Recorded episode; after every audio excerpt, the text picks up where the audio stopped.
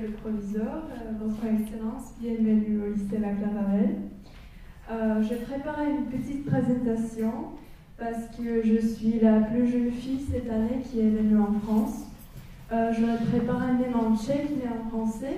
Je vais commencer par la partie tchèque. Uh, dobrý den ještě jednou, já se jmenuji Emma Zajcová, uh, je mi 15 let a pocházím z Prahy. Studuji na gymnázium Jana Nerudy na česko-francouzské sekci a nyní tedy zároveň i na lese Václava Havla ročníku Segond. Uh, bonjour, je m'appelle Emma Zaïcova, j'ai 15 ans, je viens de Prague. J'étudie au lycée Jan Neruda, la section franco-tchèque, et en même temps au lycée Václav Havel en seconde. Uh, už od malička jsem milovala cestování a naše paní profesorka nám pověděla o tomto projektu, který umožňuje mladým studentům eh, poznat francouzskou kulturu a také zažít neobyč- něco neobyčejného, takže jsem se byla jistá, že to chci zkusit. Uh, depuis toute petite, j'aimais beaucoup voyager. Notre professeur nous a parlé du programme an en France qui permet de découvrir la culture française et de vivre une expérience extraordinaire. J'étais sûre que je voulais essayer sans hésitation. Mým snem je také pracovat v oblasti módy a jak každý ví, tak Francie je modou značně proslulá a také samozřejmě krásným mezinárodním jazykem. Mon rêve est également travailler dans le monde. Et comme chacun le sait, la France est bien connue pour sa mode. Et bien sûr aussi la langue internationale. Samozřejmě to nešlo jen tak. První krok byl seznámit na rodiče s tímto nápadem. Po měsícem se mi podařilo přemluvit a tak jsem mohla začít pracovat uh, na svých pohovorech, které probíhaly ve francouzském institutu. Bien évidemment, ce n'était pas si simple. La première étape a été de présenter cette idée à mes parents. Finalement, après un mois, j'ai réussi à les persuader et j'ai commencé à me préparer pour les entretiens à l'Institut français Prague.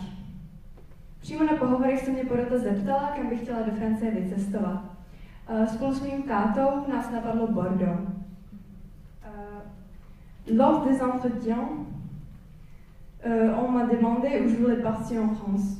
Mon père est un grand gourmand qui aime le bonbon. Euh, donc il a eu l'idée que j'aille à Bordeaux et cela m'a beaucoup plu.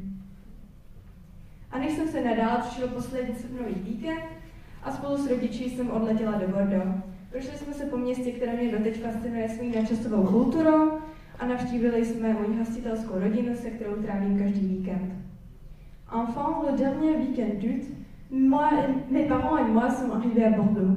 Nous nous sommes promenés au centre qui me fascinait par son architecture et ensuite nous avons rencontré ma famille d'accueil avec qui je reste le week-end. I přestože že to ze začátku vůbec nebylo jednoduché, tak jsem si postupně oblíbila svůj nový život. Uh, malgré les difficultés du premier jour, jour, avec le temps, j'ai trouvé des amis, j'ai commencé à explorer la ville et à aimer ma nouvelle vie de plus en plus. Po roce stráveném zde v Bordeaux bych chtěla vytvořit vlastní modní projekt a do budoucna bych se chtěla stát buď nádrhářkou nebo úspěšnou žurnalistkou. Après une année passée ici à Bordeaux, j'aimerais bien m'orienter vers la mode, de la mode, et dans le futur, je souhaiterais devenir une styliste ou une journaliste. Merci beaucoup de votre attention.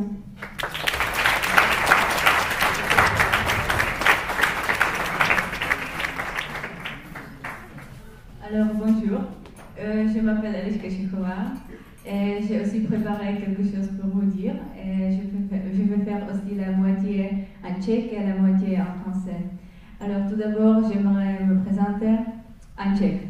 Dobrý den, jmenuji se Eliška Čeková, je mi 19 let a pocházím z Brna. Na Lise navštěvuji ročník Terminal ES, program se socioekonomickým zaměřením.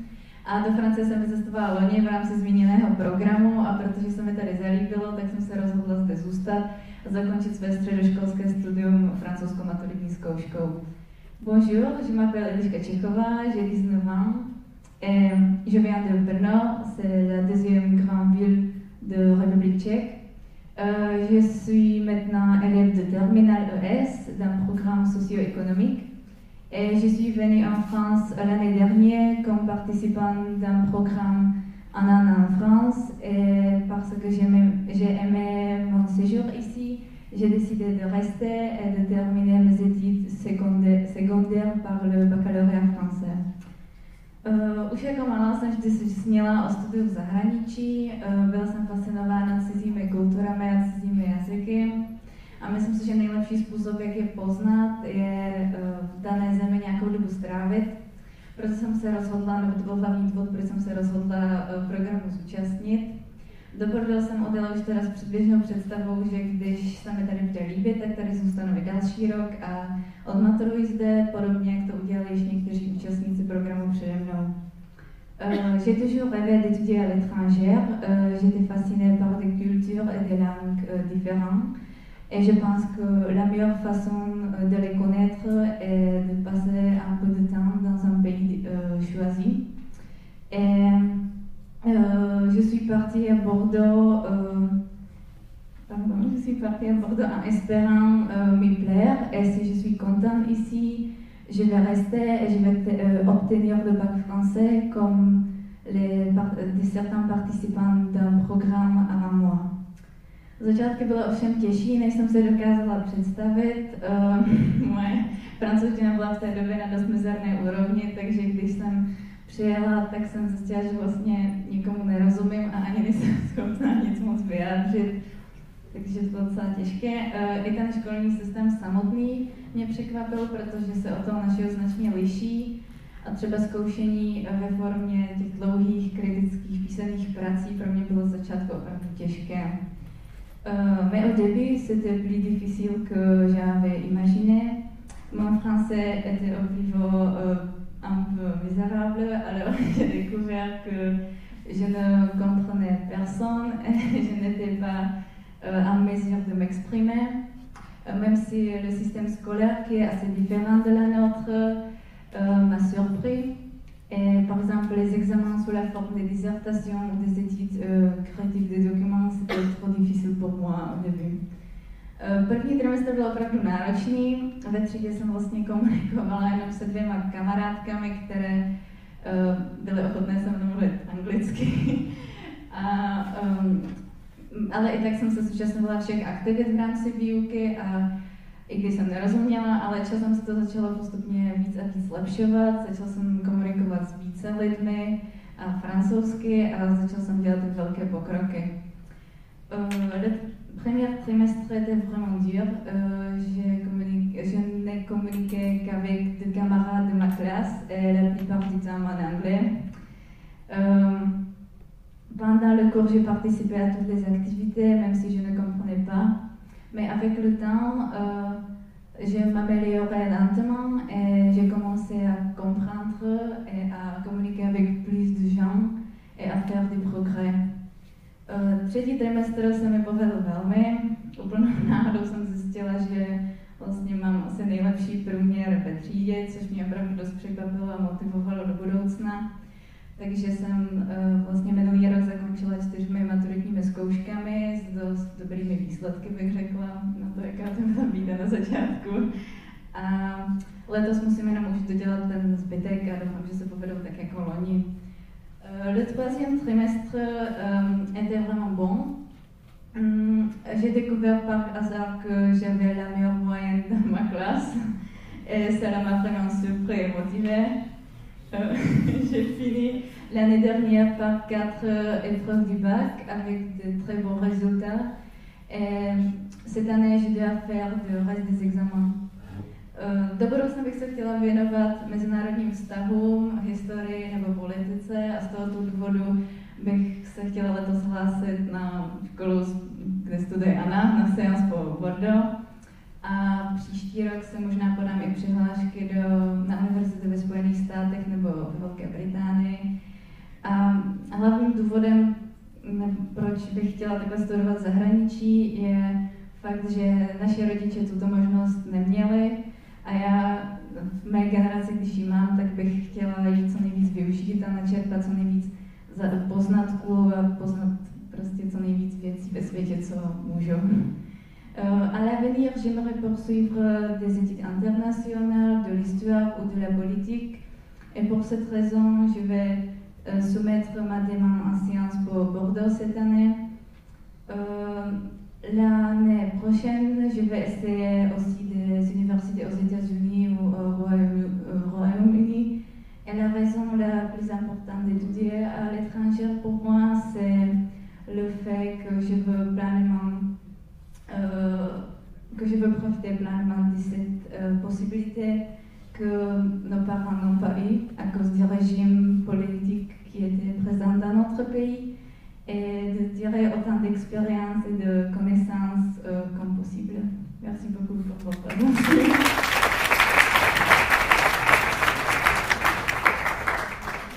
Bon, bonjour à tous et à toutes. Euh, je m'appelle Anna Ribova et euh, donc maintenant j'étudie à Sciences Po Bordeaux, mais j'étais là au lycée et je suis venue en fait pareil comme Elishka et Emma dans le cadre du programme de Anna en France.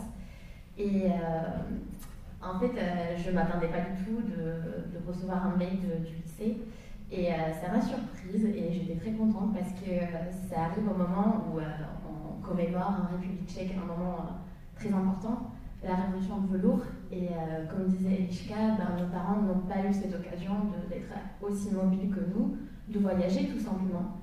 Et euh, moi, je suis née dix ans après cette révolution, et c'est aussi euh, grâce au courage et à l'audace de ces étudiants qui ont porté la révolution de velours que, je peux être là.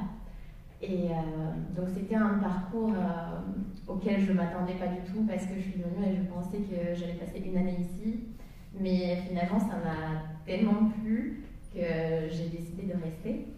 Et, et vraiment, le système est très différent du système tchèque. Et je pense que cette différence m'a plu parce que euh, on apprend à avoir un esprit beaucoup plus critique. Et euh, puis les cours sont, faits d'une manière thématique. Donc pas on n'apprend pas l'histoire depuis la préhistoire euh, mais on va creuser un peu et on va analyser et ça je trouvais ça très pertinent et puis bah, je dois beaucoup à ce lycée là parce que il m'a préparé pour les concours de Sciences Po Bordeaux qui sont pas simples mais ils sont faisables. Et euh, donc j'ai suivi une prépa ici avec mes profs et euh, c'était assez, assez conséquent parce qu'il fallait beaucoup travailler, mais ça valait absolument le coup. Et, euh, et du coup, je me rappelle qu'on se préparait aussi ici à la Rotonde, on passait des examens blancs, donc ça me fait tout drôle d'être ici et de revoir cette salle.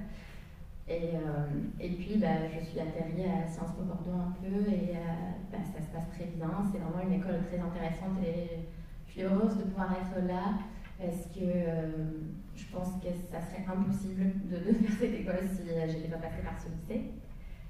Et, et puis ça m'a permis de, partir aussi aux États-Unis l'année dernière dans un cadre d'un an d'échange là-bas.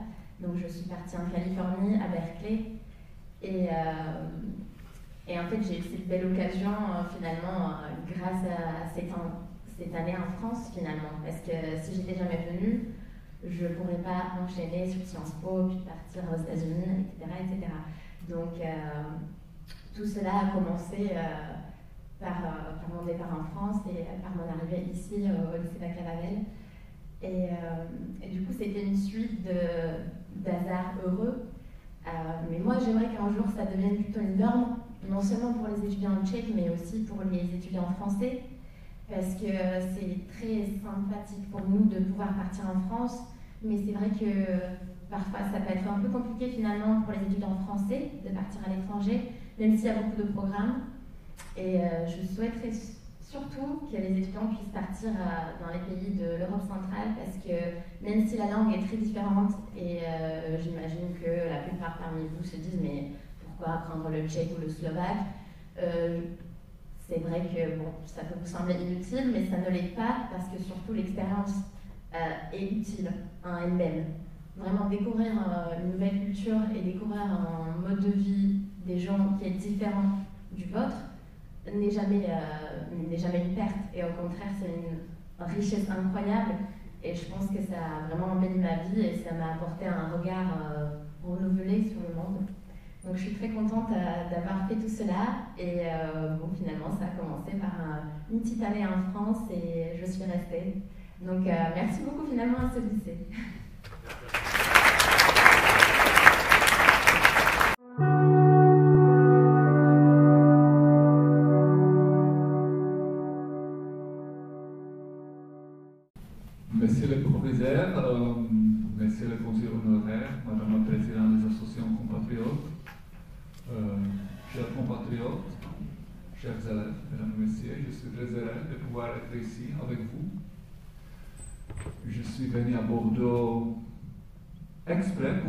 Václav Havel, parce que pour moi, comme ambassadeur tchèque, c'est toujours intéressant qu'on peut retrouver les traces tchèques en France.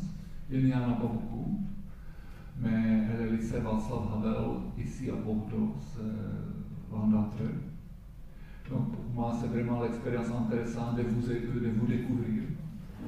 Euh, j'ai vu, euh, vu, déjà Monsieur le proviseur était gentil, donc il m'a accompagné dans votre établissement. Donc j'ai pu voir vos classes, vos labos. J'étais impressionné par l'équipement.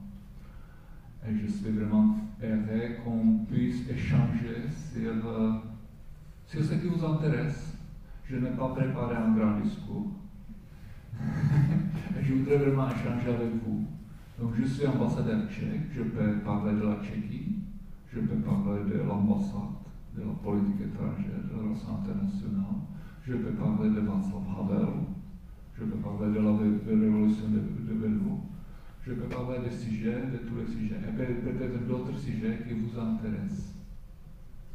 Peut-être quand même un petit mot sur Václav Havel, parce que c'est le nom que votre établissement porte. C'était une personnalité assez intéressante. Mais je dirais que son héritage est un peu controversé en Tchéquie. Parce que tout le monde adore et respecte beaucoup ses activités de résistance dans les années 70, dans les années 80, quand il était dissident, il était courageux, donc il, il a, défié les communistes. Il n'était pas, pas quelqu'un qui voudrait à cet temps-là être président. Il était quelqu'un qui a dit au régime communiste, vous devriez respecter les droits de l'homme. Parce que le régime a signé quelques accords internationaux et les autres dissidents ont dit, vous l'avez signé, donc vous devriez le respecter. Donc c'était sa ligne. Donc il ne se préparait pas pour gouverner. Et après la révolution de velours, euh, pourquoi, est-ce qu'on dit la révolution de velours? En de velours, ça veut dire c'était pacifique, c'était calme, c'était sans violence. On a changé le régime politique sans euh, aucun sacrifice de vie. Donc il n'y avait pas de mort. Donc c'était le velours. Révolution, ce n'est pas sûr si c'était la révolution, mais c'était un changement profond, un changement profond de la société. Et Václav Havel était un parmi, parmi eux qui ont dirigé, qui ont été devant pendant la révolution de velours. Donc, il était apprécié pour son courage parce qu'il s'est fait emprisonner dans les années 70, dans les années 80, à cause de ses activités politiques, à cause de dire aux communistes, vous devez respecter les droits de l'homme. Après, euh, après qu'il est devenu président, beaucoup de gens étaient déçus parce que euh, pendant la Révolution, l'espoir était immense. On s'imaginait que tout sera mieux, que tout ira bien, et beaucoup de choses se sont améliorées sans doute. Mais elles ne se sont pas améliorées suffisamment pour vraiment faire, euh, pour, satisfaire tout le monde. Donc beaucoup de gens disent oh, on, avait attendu beaucoup plus que ça, etc. etc. Donc c'est, euh, il avait aussi des déceptions. Il y avait aussi des gens qui ont été déçus parce que Václav Havel a soutenu des interventions militaires des États-Unis en Irak, Afghanistan. Il était pour la, pour il, il a aussi soutenu l'invasion, il a, il a appelé pour l'invasion en Libye, en Syrie. Pourquoi? Peut-être euh, pour l'expliquer un peu. Il était quelqu'un qui était habitué à combattre le mal. Pour lui, dans les années 70-80, le mal, c'était le communisme. Donc il a combattu le mal. Et quand vous combattez le mal, c'est sans le compromis. Donc le mal, on ne peut faire le compromis avec le mal. Mais la politique est plus compliquée. Et la politique internationale est encore plus compliquée. Donc pour lui, c'était évident que, euh, que Irak, Saddam Hussein, Afghanistan, est dirigé on était dirigé par les forces du mal Donc il était convaincu qu'il faudrait enlever les forces du mal. C'est un simplifié. Parce qu'aujourd'hui, on voit qu'on a pris Saddam Hussein, on n'a pas Osama, on n'a pas, on a plus Osama Bin Laden, on a des guerres civiles. Donc euh, il était un grand dissident, avec grande conviction, un grand courage à résister au mal, mais dans la politique étrangère, c'était plus compliqué. il y avait beaucoup d'échecs, et il y, a, il, y il, y il, est lié avec ces échecs. Mais quand il, est mort, en 2011, ça a suscité de grandes émotions en Tchéquie. Donc tout le monde adorait Havel plus qu'avant. Parce que tout le monde se souvenait des grands jours de, de révolution de velours. Et ces funérailles, c'était vraiment, c'était vraiment un moment, un moment d'un grande tristesse, d'un grand deuil, deuil national. Donc Havel, Václav Havel est une personnalité bien respectée, mais son héritage est un peu. Parce que si vous êtes un dissident courageux et vous combattez mal, ça ne veut pas nécessairement dire que vous allez faire un bon président et pas un bon homme d'État. Donc, c'est quelques mots sur Václav Havel que je, que je pensais c'est utile de partager avec vous. Mais comme je dis, je suis venu pour échanger avec vous, pas pour faire un grand discours. Donc, euh, s'il y a des choses qui vous intéressent et qui sont liées avec n'importe quel sujet, ça, peut être le sujet que, j'ai déjà mentionné, mais ça peut être aussi l'autre sujet. Je serais vraiment ravi d'essayer de répondre à ce que vous allez. Euh, oui, allez-y, messieurs.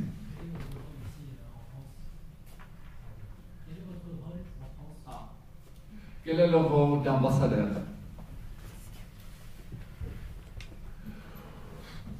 Donc, au niveau abstrait, je, je représente le pays. Qu'est-ce que ça veut dire? Qu'est-ce que ça veut dire? J'organise beaucoup de visites. C'est la sonnerie de, de l'établissement. C'est pour la poste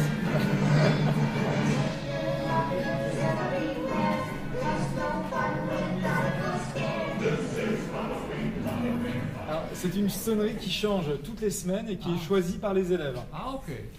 En beau choix, ça m'a plu.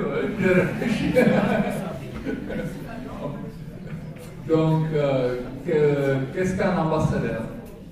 Que, donc, comme j'ai comme dit, j'organise beaucoup de visites. Donc, quand un représentant d'État, un ministre, un ministre adjoint veut venir à Paris, ou en Paris, je prépare son programme je, parle avec ses interlocuteurs, euh, j'organise la logistique. Bon, pas moi-même, moi-même j'organise, euh, moi-même je gère, mais mes collaborateurs à l'ambassade ils travaillent. Donc être ambassadeur est plutôt confortable parce que vous, ne devez faire rien, mais vous, êtes, vous en êtes responsable. Donc ce sont, ce, sont, les autres qui travaillent, mais vous portez la responsabilité. Donc c'est un peu confortable, mais ça peut être dangereux. Parce que si vos collaborateurs ne travaillent pas, c'est vous qui êtes responsable. Ouais, mais j'ai une bonne chance que mes collaborateurs travaillent bien. Donc, euh, je, je le surveille en fait quand même. Euh, toutes les visites qu'on a eues étaient bien préparées. Par exemple, hier, on a eu le ministre de la Culture. Le ministre de la Culture, le ministre de la Culture est à Paris. Il a rencontré son homologue, M. Riester, il était dans le centre Pompidou et il a, fait beaucoup de rendez-vous et c'était organisé par nous, par, l'ambassade. Donc l'organisation des visites, c'est important. Il faut, euh, l'autre activité, c'est appui euh, au business, euh, aux, entreprises. Donc les entreprises tchèques qui voudraient entrer au marché français.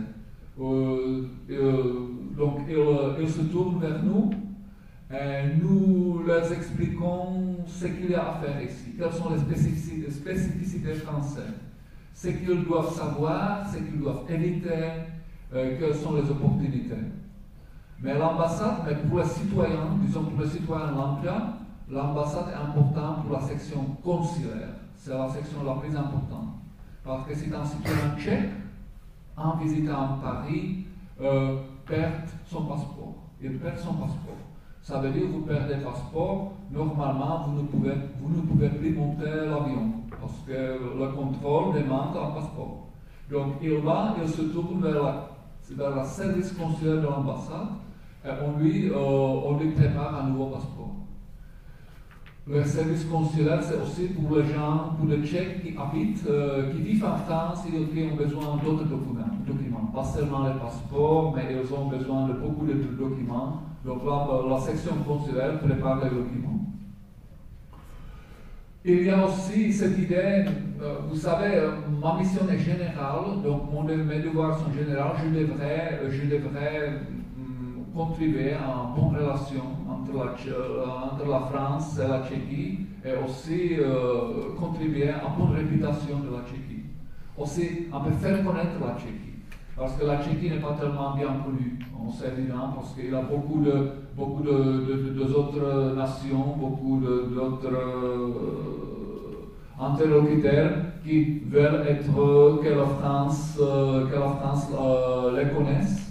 Donc je suis en compétition avec les autres pour faire, pour faire voir la Tchéquie en fait. Donc ici, quand je suis parmi vous, ça fait partie de mon travail parce que je vous dis quelque chose de la Tchéquie euh, après, vous, peut-être vous saurez, euh, vous saurez un peu plus de, mon pays qu'avant.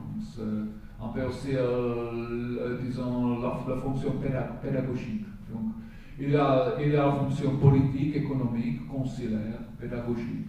On organise aussi beaucoup de, des événements culturels, donc des expositions, de concerts.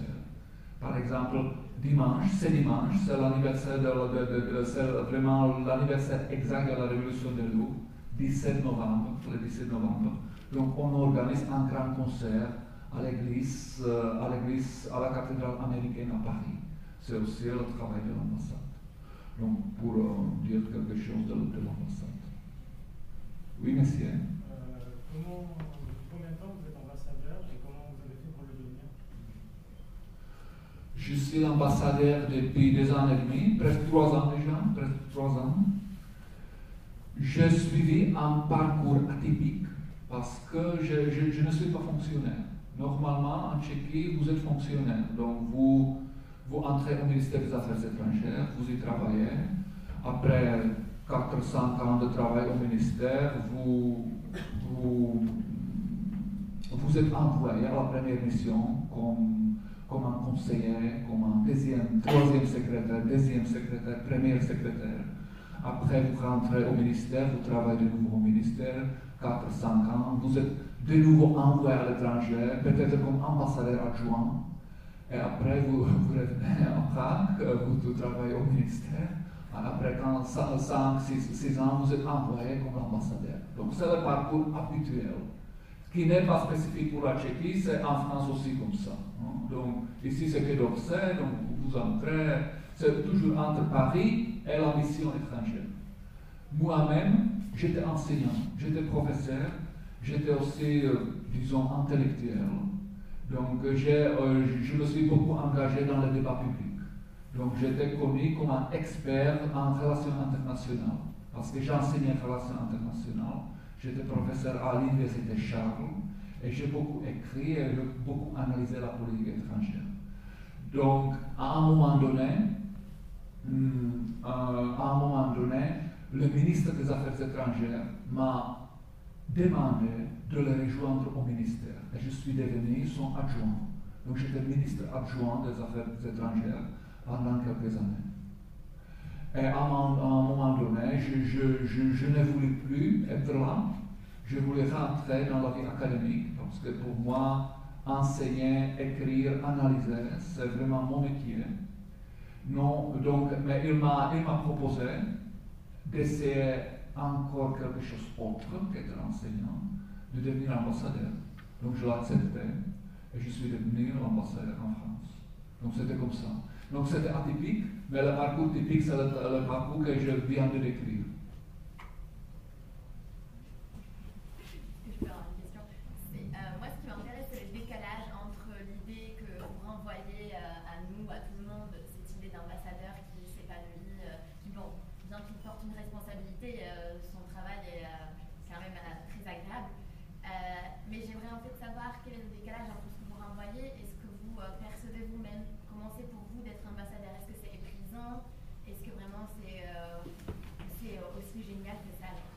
savez, euh, non, ce, n'est pas du tout, ce n'était pas du tout hein, ce n'était pas du tout aisé, parce que j'ai dit, moi-même, je, ne dois, je, je dois faire presque rien, mais j'ai la responsabilité. Ça veut dire qu'il me faut gérer les autres. Et ce n'est pas facile. C'est pas facile parce que vous devez expliquer aux gens ce que vous voulez. Vous devez le faire exactement. Et après, vous devez le contrôler. Et vous prenez la responsabilité aussi sur des choses que vous ne pouvez jamais influencer.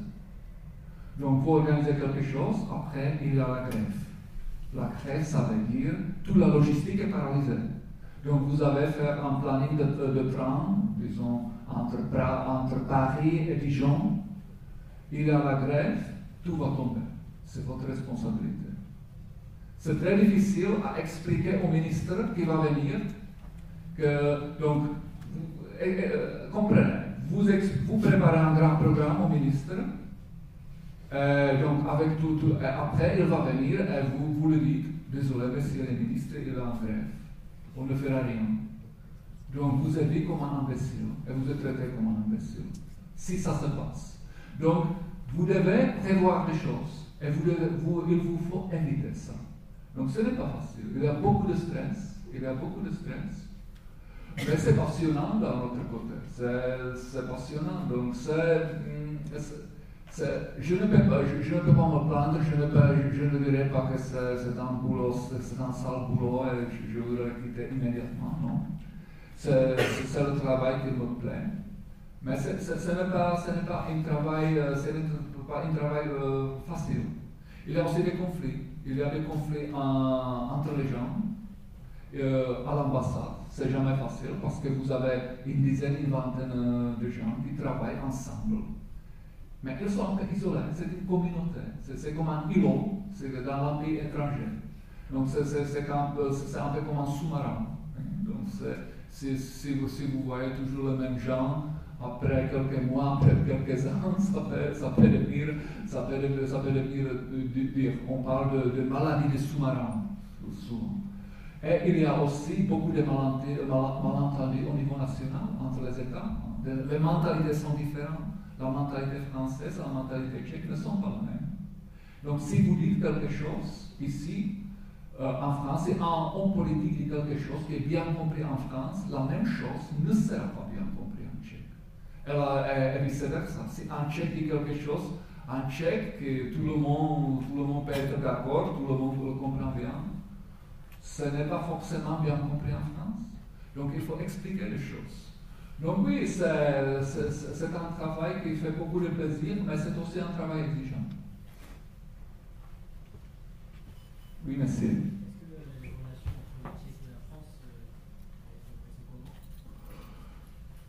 Elles sont excellentes. les relations entre la France, entre la France et la Tchéquie sont très bonnes, je dirais. Vous savez, euh, elles sont très bonnes du point de vue historique, parce que, vous savez, la Tchéquie, c'est un petit pays dans l'Europe centrale. C'était un pays qui a été souvent envahi, souvent dominé par les voisins ou bien les Allemands, ou bien les Russes. La France est, une grande puissance qui ne nous a jamais dominés. Donc nous avons, oui, nous étions envahis par Napoléon, mais à cet temps-là, nous, faisions partie de l'Autriche-Hongrie, donc c'était contre l'Autrichien, donc ça va bien.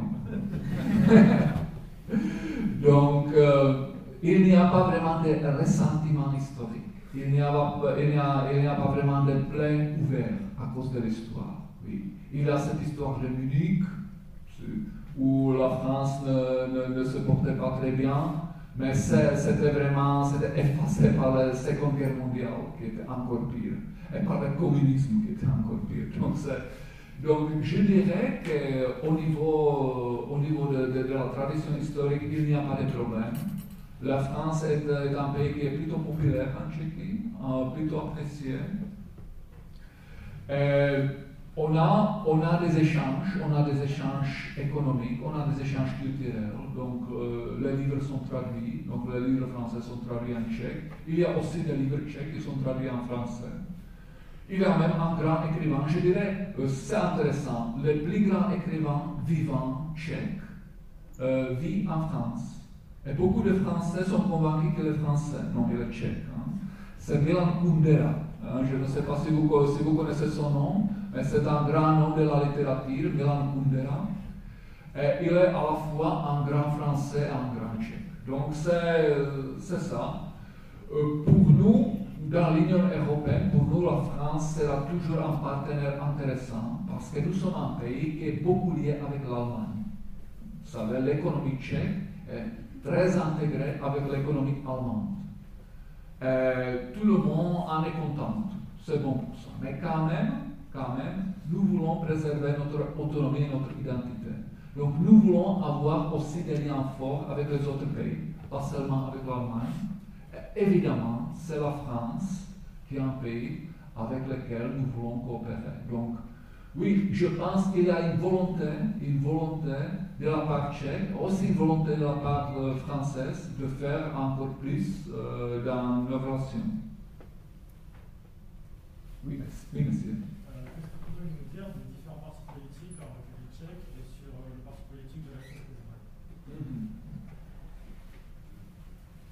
C'était une question assez spécifique. Vous êtes un politologue, n'est-ce pas?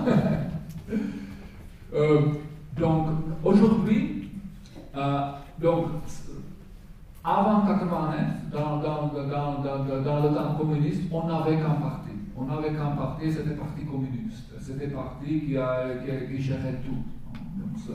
on n'avait pas, pas besoin d'autres partis, parce que tout était décidé par les communistes. Après la Révolution, on s'est mis à construire, disons, un système politique normal, un système politique de la démocratie occidentale. Nous avons un système pluraliste, un système électoral pluraliste, ça veut dire, c'est la différence entre la France et la Tchéquie. Vous avez ici un système électoral majoritaire, donc euh, le parti qui est majorité en tout. Nous avons un système proportionnel. Donc ça veut dire que par exemple ici, vous avez le district euh, électoral c'est toujours. Euh, si vous, euh, ici, ça peut se passer que vous avez un parti qui a 20%, 25% de soutien euh, dans la population, mais qu'il n'aura que 100% de députés, hein, à, cause de, à cause du système des élections majoritaires. Nous avons un système qui est, qui est proportionnel, ça veut dire si vous avez 10% de soutien dans la population, vous avez 10% des députés dans le Parlement dans l'Assemblée. Donc nous avons beaucoup de partis, aujourd'hui nous avons beaucoup de partis. Nous avons toujours un gouvernement de coalition, comme par exemple en Allemagne. Donc il y a, un parti qui gagne l'élection, mais ce parti n'a jamais une majorité, jamais. Les partis les plus forts en Tchéquie sont toujours entre 30 et 40% jamais au-dessus de 40 Aujourd'hui, le parti qui est le parti décisif, donc le parti du Premier ministre, c'est le parti qui s'appelle AMON, ce qui veut dire oui. C'est le parti de M. Babiš, hein, de M. Babiš qui est Premier ministre. C'est un innovateur politique. Hein, c'est un innovateur politique parce qu'il est nouveau dans la politique. Il n'est pas le, politicien de profession. Il est un homme d'affaires qui était, qui était très insatisfait avec l'état du pays. Il a dit ça, ne me plaît comment les choses sont gérées, les politiciens traditionnels ne sont pas compétents, je, vais faire mieux.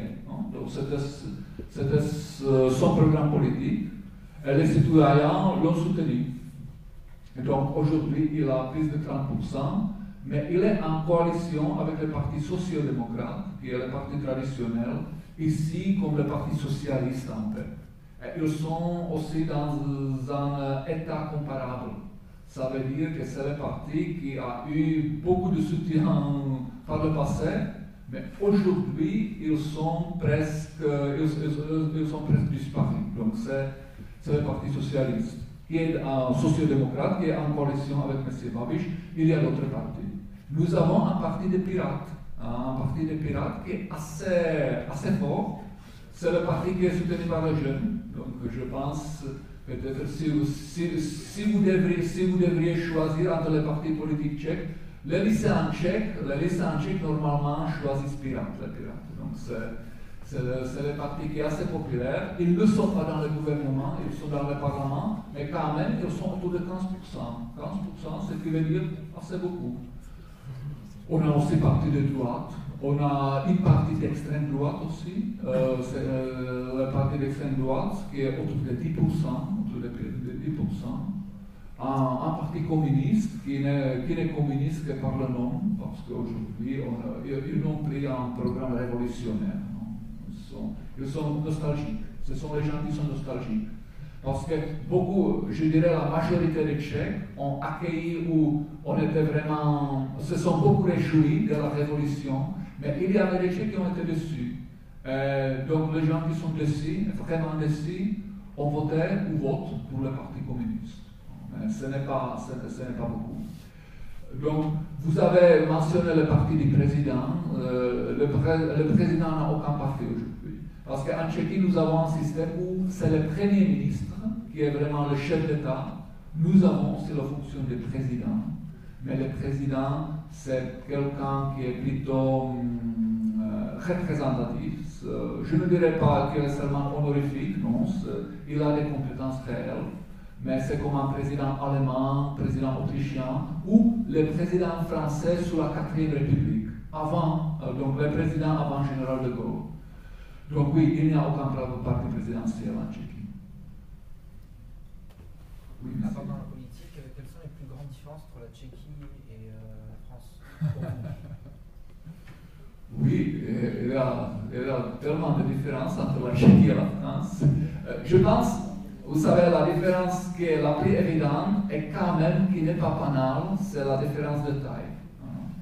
La France est un grand pays quand même. Au niveau mondial, ce n'est plus un, un, grand pays. Si on compare avec Chine, Inde, c'est un pays plutôt petit. Mais en Europe, c'est toujours un grand pays. Et même au niveau mondial, c'est le membre permanent du Conseil de sécurité, euh, le pays qui a une dissuasion nucléaire. Donc, euh, la France a des attributs euh, de, de, de, de grande puissance. Donc la taille. Aussi l'histoire. La France a aussi une, liée avec la taille. La, France a aussi une histoire coloniale. Ce qui pèse toujours dans le problème d'aujourd'hui, le problème de l'immigration, c'est lié avec l'histoire coloniale de la France. Nous sommes un pays qui est petit, 10 millions d'habitants contre, contre 65 millions d'habitants. Nous n'avons aucune histoire coloniale, parce que c'était nous qui avons été colonisés ou dominés par les autres. Donc nous avons une certaine compréhension pour, euh, nous avons eu toujours une certaine compréhension pour la lutte anticoloniale hein, en Europe centrale. Donc oui, ce sont des différences, euh, des évidentes, la taille, l'histoire. Hmm. Euh, au niveau de mentalité, il y, a, il y a des choses qui sont en commun. Humour, les Tchèques adorent humour. Le sens d'ironie, ironie c'est quelque chose qui est très présent dans l'humour tchèque. Et dans l'humour français aussi, je dirais. Mais aussi, l'humour français, l'humour français est un peu différent de l'humour tchèque. Donc mais quand même, euh, il y a des grandes comédies françaises, euh, des films, des films comiques euh, qui, qui, étaient immensement populaires en Tchéquie et elles sont toujours populaires. Pour tous les Tchèques, Louis de Finesse est quelqu'un qui est très bien connu par toutes les générations.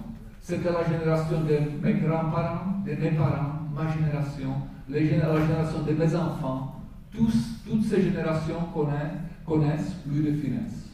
Toutes ces générations connaissent euh, Jean-Paul Belmondo, Alain Delon.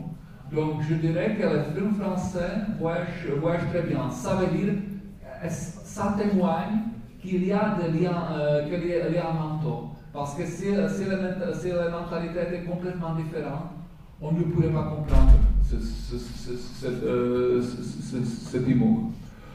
Donc oui, on, pourrait parler des différences, de, de, points communs peut-être pendant des heures. Mais pour moi, la différence décisive, c'est la taille, c'est la taille géopolitique. Hein. C'est comme ça. Oui, il y a des questions, donc vous, après vous. Donc, euh, oui.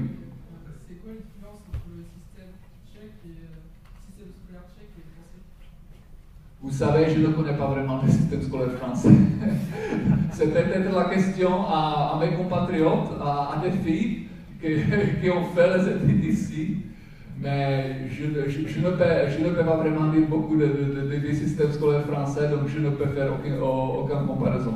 Messieurs Ah, vous êtes tellement impliqué dans, dans l'analyse des systèmes scolaires. Ok.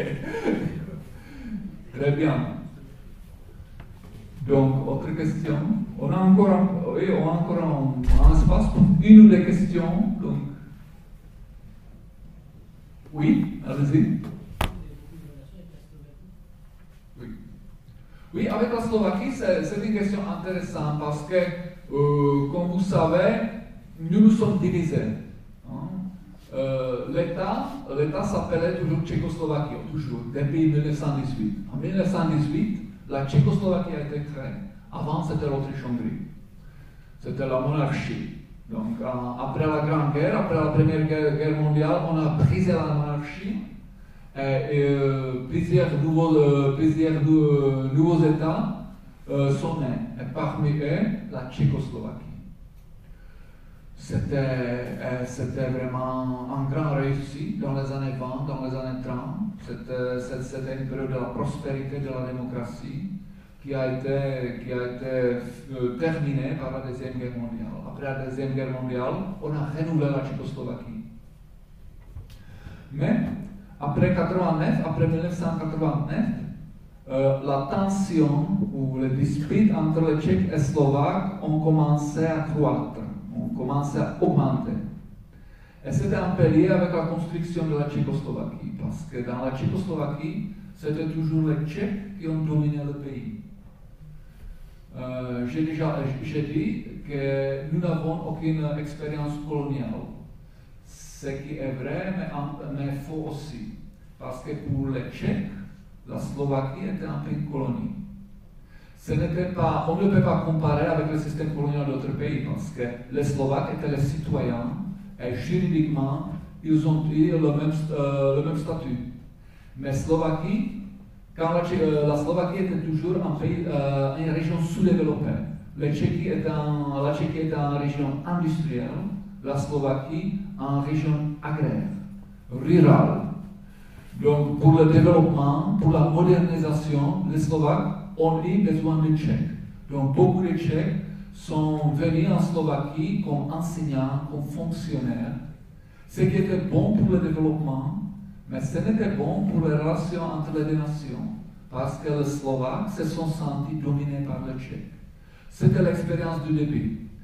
Et après, la modernisation a permis à Slovaquie de rattraper, aux Slovaques de rattraper avec les Tchèques. Donc, à la fin des années 80, les Slovaques était autant moderne que le ou la Slovaquie était autant moderne que la Tchéquie. Mais cette idée que ce sont les Tchèques qui dominent tout, euh, ce sont les Tchèques qui décident tout, était très importante, était persistante en Slovaquie. Donc, après 89, quand la démocratie est venue, les Slovaques ont dit, nous voudrions avoir plus d'autonomie. Et les Tchèques ont dit, oui, vous avez déjà assez d'autonomie, euh, pourquoi, pourquoi, pourquoi euh, augmenter l'autonomie nous avons, nous avons besoin de réformes économiques, nous avons besoin de réformes d'État. Donc oubliez, oubliez le discours de l'autonomie. Ce qui n'était pas acceptable pour les Slovaques.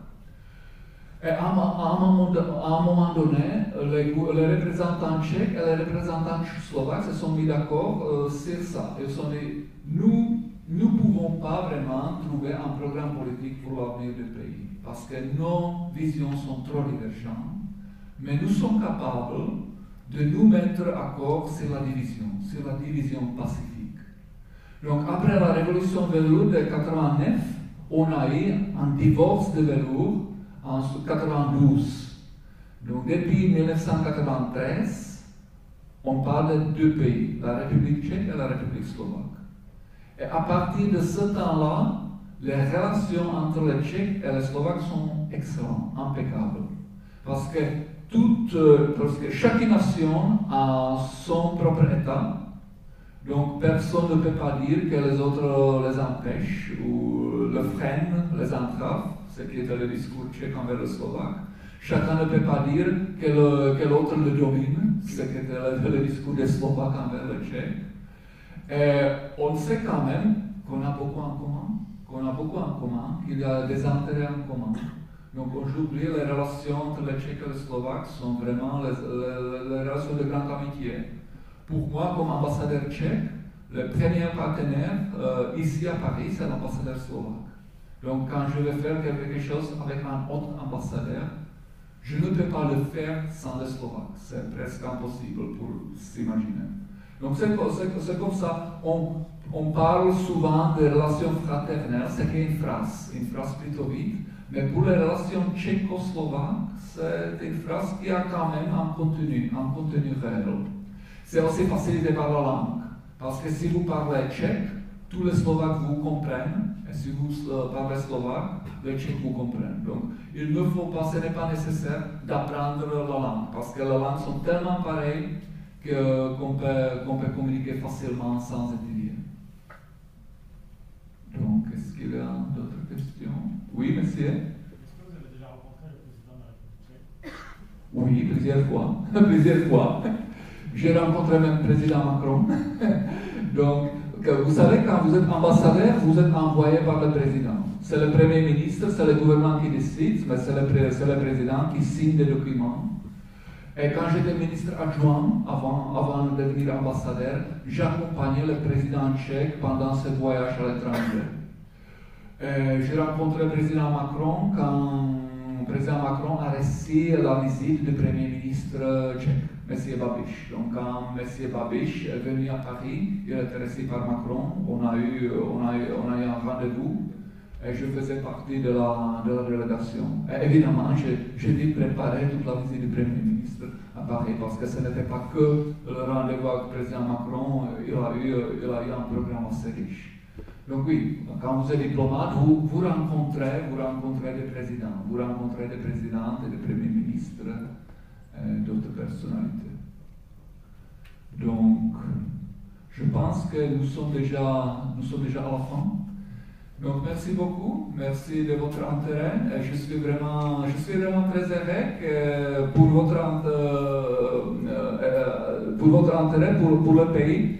Je suis aussi beaucoup impressionné par votre lycée, parce que c'est un lycée moderne, très bien équipé, mais lycée qui est aussi en harmonie avec, avec la nature. Donc c'est un lycée qu'on peut recommander, recommander à tout le monde. Merci beaucoup.